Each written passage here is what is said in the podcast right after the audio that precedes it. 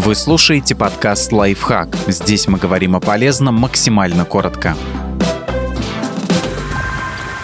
Семь признаков, что вы имеете дело с сексистом. Иногда это может маскироваться под заботу или восхищение человек опирается на гендерные стереотипы. Например, на дороге такой человек сигналит подрезавшей его машине и кричит, что наверняка баба за рулем. Или в магазине строительных материалов игнорирует консультанта женщину и ищет мужчину. Или пытается угадать профессию случайно встреченной в электричке женщины и на ее вопрос, не руководящий ли она работник, категорически заявляет «не-не-не».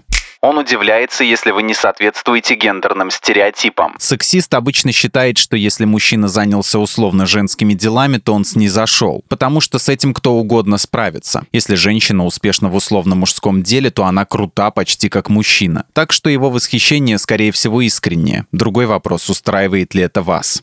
Он жалуется на толерастию. Дискриминация и вера в стереотипы, как правило, идет пакетом, потому что если уж человек взялся делить людей на группы по признакам от него независящим, а потом приписывать им определенное поведение, то на ком-то одном он вряд ли остановится человек комментирует женскую внешность. Для сексистов свойственно оценивать женский облик в довольно хамской манере. Они рассматривают женщин как объекты, чье предназначение быть привлекательными для мужчин. Для него в частности. А потому он будет выставлять девушкам баллы за красоту, делить на уверенные девятки и слабые пятерки, а еще говорить, что им было бы неплохо с собой сделать, чтобы больше соответствовать его вкусу и так далее. Сексист искренне считает, что девушка должна все бросить и исправить себя, чтобы ему было приятно.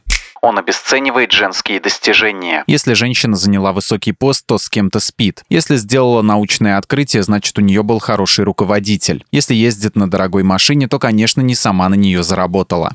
Он считает женщин врагами. В системе координат сексиста вообще нет такого, что отношения между мужчиной и женщиной могут быть партнерскими. Партнерство для равных. По его мнению, мужчина и женщина друг для друга ресурсы, победит тот, кто выгоднее использует другого. Поэтому он искренне верит, что девушки хотят у него что-то отнять, деньги, свободу и так далее.